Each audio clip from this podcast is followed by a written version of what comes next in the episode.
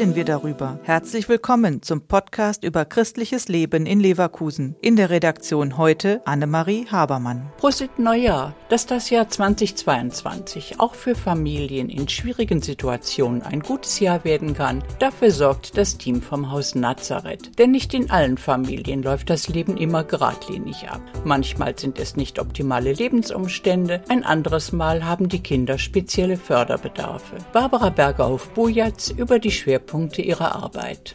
Schwerpunkt ist die Förderung von Kindern, Jugendlichen und jungen Erwachsenen mit allen gängigen kinder- und jugendpsychiatrischen Störungsbildern, wie beispielsweise der Autismus-Spektrum-Störung, Störung des Sozialverhaltens und den Bindungsstörungen.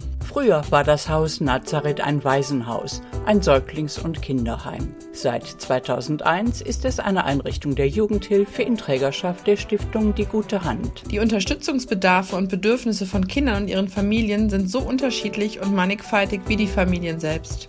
Wir versuchen uns individuell auf den Einzelfall auszurichten und haben dabei aber vor allem auch die Ressourcen im Blick. Wenn es gelingt, diese zu stärken, kann es gelingen, Defizite abzubauen.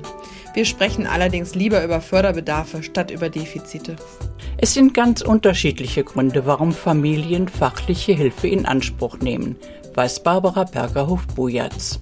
Wichtig ist hierbei vor allem die Frage, ob wir der passende Förderort sind und dem Kind und dessen Familie die Hilfe anbieten können, die aus fachlicher Sicht benötigt wird. Kinder und Jugendliche werden meistens stationär aufgenommen, aber die Eltern sind in die Betreuung immer mit eingebunden. Ohne die Eltern und andere wichtige Bezugspersonen des Kindes geht es nicht. Die Eltern der uns anvertrauten Bewohner sollen in ihrer Erziehungsverantwortung beraten und gestärkt werden.